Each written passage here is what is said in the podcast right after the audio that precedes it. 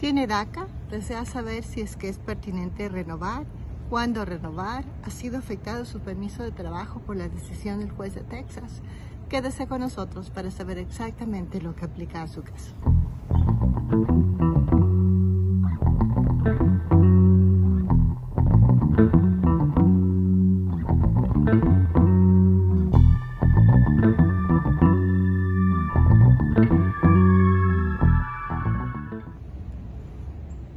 Si usted no me conoce, me llamo María Belén Albuja y soy abogada inmigrante. Y en mi oficina, en Albuja Denver, Colorado, nos encargamos de realmente compartir información responsable.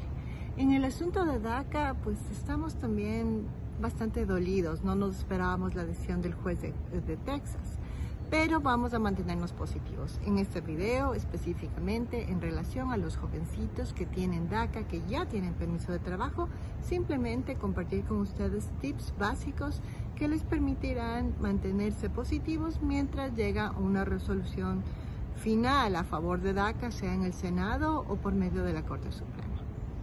¿Cuáles son las recomendaciones prácticas? Pues muy sencillas. Primero, ¿cuándo renovar? Se renueva el permiso 120 o 150 días antes de que expire su permiso de trabajo. Mucho cuidado, hágalo a tiempo. Segunda recomendación práctica, mantenga su buena conducta, pague impuestos, no maneje si es que está tomando una cerveza o un vino, no vale la pena correr riesgos. Un tercer punto importante, la pregunta del millón, ¿usted necesita abogado o no?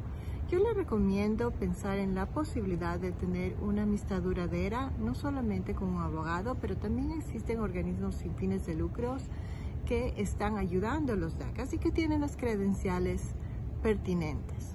Lo que queremos es que cuando exista una ley a favor de DACA en el, en el Senado que realmente sea probable o cuando tengamos alguna novedad positiva uh, con respecto a cortes o incluso cuando sus circunstancias personales uh, cambien, usted pueda tener esa conversación con el profesional adecuado. Por favor, no se deje estafar ni por notarios ni personas que se hacen, que, se dicen lo llena papeles. No vale la pena poner su vida y su tranquilidad mental migratoria en esas manos. Asegúrese de hablar con un abogado de verdad, con licencia en los Estados Unidos o en su defecto con un organismo sin fines de lucro acreditado y seguimos en positivo porque creemos que el viaje a los Estados Unidos siempre, siempre, siempre vale la pena.